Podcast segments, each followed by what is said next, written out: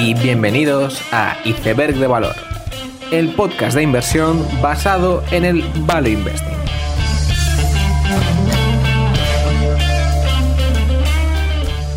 Bienvenidos los seguidores de las Compounders, bienvenidos a Iceberg de Valor. En estas semanas de comienzo de octubre, las noticias económicas principales han estado relacionadas con la situación macroeconómica global, a falta de resultados de empresas y solo unas pocas salidas a cotizar. Entre estas destaca la salida de Olaplex, la marca de champús y acondicionadores estadounidense. Se trata de una de las marcas más de moda y eso se refleja en sus crecimientos de ventas del más del 50% y márgenes EBITDA superiores al 70%. Olaplex se trata de la marca número uno en Sephora en cuanto a tratamiento de cabello y básicamente es una fórmula patentada que mejora la salud capilar, con sus diferentes variantes y que tiene una legión de fans online. La distribución es tanto directa al consumidor como a salones de belleza, que es donde empezó, y es una compañía que después de su salida a cotizar quiere lanzar nuevos productos, primero en la categoría de productos para el cabello, para poco a poco entrar en otras categorías de belleza. En esta semana se anunciaba también que Twitter vendía su división de optimización de aplicaciones móvil Mopab a Ablovin, empresa que salía a cotizar muy recientemente. Esta empresa había sido adquirida previamente por unos 350 millones en 2013 y Twitter vendía esta empresa por el triple ocho años después. Este movimiento va en la línea de centrarse más en su plataforma por parte de Twitter, donde durante los últimos meses hemos visto bastantes novedades, empezando por los grupos de audio llamado Spaces, la adquisición de los blogs de review y de las muchas novedades esperadas en la plataforma, como los super follows de pago, las propinas y otras muchas novedades en el lavado de cara que está implementando la empresa en los últimos meses. Por su lado, Ablovin consigue un activo que en principio debería ser muy valioso, especialmente con los cambios de IDFA, y veremos cómo consigue integrarlo en su portfolio de herramientas de optimización de aplicaciones móviles. Una de las empresas que se preparaba para salir a cotizar estas semanas era iFit, la empresa de fitness conectado, aunque tras unas semanas turbulentas en los mercados para las empresas de alto crecimiento, decidía posponer su salida alegando condiciones adversas para ello. Aun habiéndose retirado de la IPO, hay que decir que iFit no es una startup precisamente, con más de un millón y medio de miembros conectados y 1.700 millones de ventas al año. Su producto más vendido es la cinta de correr Nordic Track y en general su enfoque de fitness conectado guarda parecido con Peloton, aunque es verdad que su crecimiento antes de la pandemia era mucho menor.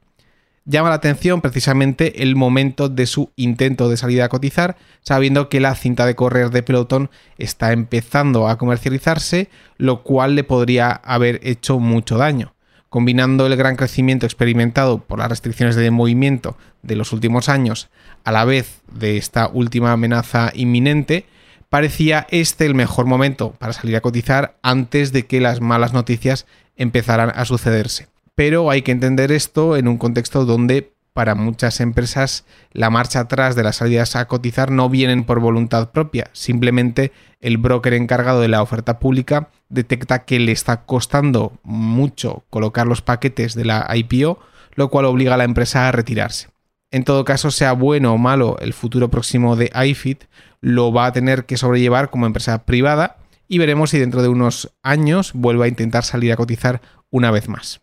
Por otro lado, la noticia de estas dos semanas, la adquisición de Meredith por parte de IAC, ya se ha hecho oficial, reforzando así el grupo Dotdash en lo que parece que con una alta probabilidad será la siguiente spin-off de IAC, donde ya se ha guiado que se llegará a una EBITDA de más de 450 millones de dólares para el año 2023. Por contraintuitivo que parezca, la compañía creadora de Tinder está comprando revistas como People que aun teniendo una relevancia cada vez menor en las revistas físicas, sus marcas siguen siendo un activo valioso online y donde el playbook de Dotdash puede ser implementado, generando crecimiento de forma rentable. Ya a nivel europeo, TeamViewer daba un profit warning donde rebajaba sus expectativas de tanto ventas como beneficio para este año, además de rebajar el crecimiento esperado para los siguientes años.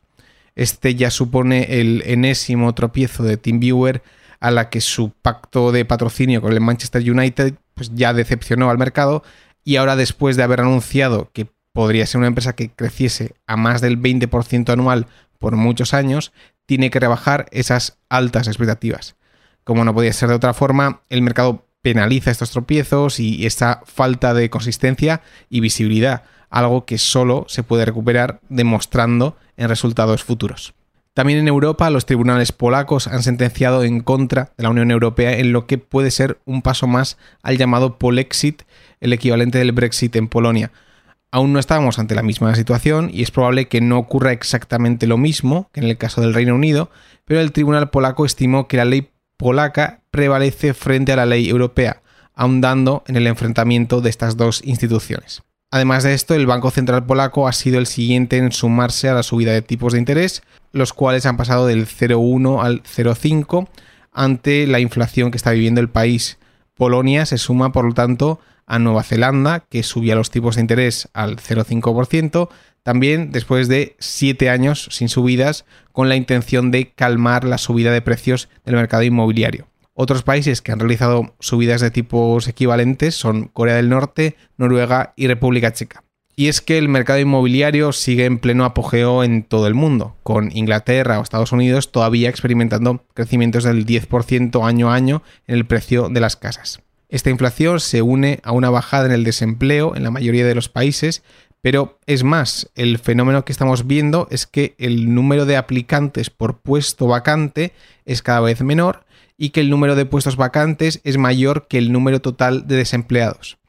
Esto no surge de la nada, ya que hay que entenderlo en un contexto de participación laboral más baja que antes de la pandemia, lo que implica que hay un número menor de personas en búsqueda activa de empleo, y lo cual hace que el dato de desempleo parezca mejor de lo que realmente es. Y este dato de participación parece contraintuitivo, ya que si algo ha empujado la pandemia es que se permitan horarios más flexibles para la fuerza laboral,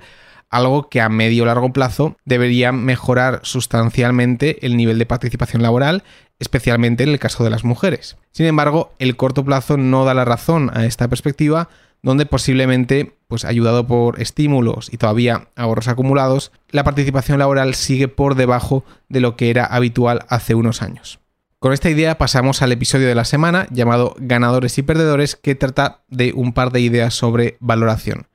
Una de las cosas que más me sorprende de los últimos años es hasta qué punto las empresas que se podrían calificar de ganadoras han sido premiadas. Y creo que no faltan motivos para ello. En la mayoría de los casos los ganadores siguen ganando por mucho tiempo, mientras que los perdedores son una fuente constante de problemas adicionales, es decir, a perro flaco suelen ser todo pulgas. Y creo que hay que enfocar esto en un contexto también de tipos de interés bajo, donde si una empresa es capaz de crecer a más del 15% con una muy buena rentabilidad y se percibe que lo puede hacer durante muchos años, pues la valoración de la empresa puede pasar a ser muy alta. Creo que el COVID también ha acelerado este fenómeno, donde incluso empresas que no se han visto directamente beneficiadas han visto grandes revalorizaciones al percibirse que han pasado una prueba de fuego, una muestra más de consistencia y más seguridad en el valor terminal. Mientras tanto, las empresas consideradas perdedoras tienen problemas con la pandemia, cuando llegan los problemas de suministro, tienen problemas de suministro y así un largo etcétera.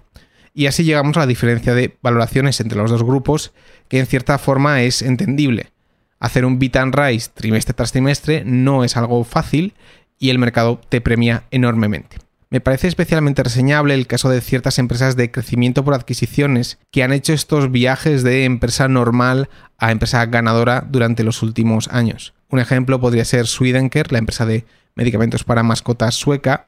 y en muchos casos son empresas pequeñas que salen a cotizar y al haber cierto crecimiento por adquisiciones, el mercado al principio desconfía de ellas durante estos primeros años hasta ver cierta ejecución. Sin embargo, llega el punto donde la estrategia de crecimiento queda demostrada, la empresa sigue teniendo solo una pequeña porción de todo el mercado accesible y por lo tanto se empieza a percibir que el crecimiento y la ejecución mostrada puede ser sostenible por años. La empresa pasa de estar valorada por los beneficios del año pasado a los pro forma de dentro de 5 años y es más, en ciertos casos la acción sube tanto y por lo tanto el coste del capital de la empresa baja tanto que se ven empujadas a diluir y hacer más adquisiciones, lo cual las convierte básicamente en máquinas de movimiento perpetuo donde todo aumento en múltiplos se va a ver periódicamente diluido por la siguiente adquisición y pudiendo así componer valor incluso a valoraciones exigentes.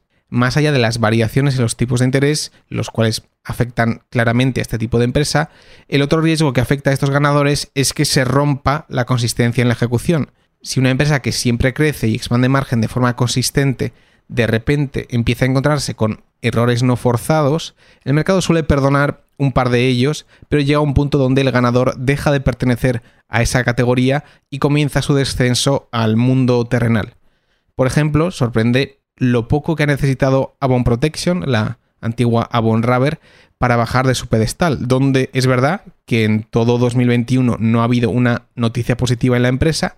pero con unas estimaciones a tres años básicamente iguales que al principio de año, dos profit warnings y problemas de suministro han llevado a la empresa a cotizar a la mitad de valoración que al principio de año. Por lo tanto, en estos casos suele ser muy importante la consistencia y el no cometer errores no forzados, ya que se suele utilizar esta predictibilidad como proyección para muchos años y cuando ésta se rompe, el mercado no suele tener piedad. La importancia de pensar sobre estos temas está en entender qué hace que una empresa escale tanto en valoración y por el contrario también qué hace que deje de pertenecer a esa categoría de ganadores. Con esta idea termino el episodio, espero que os haya gustado, dadle like y suscribíos, nos vemos en el siguiente episodio y seguid aprendiendo.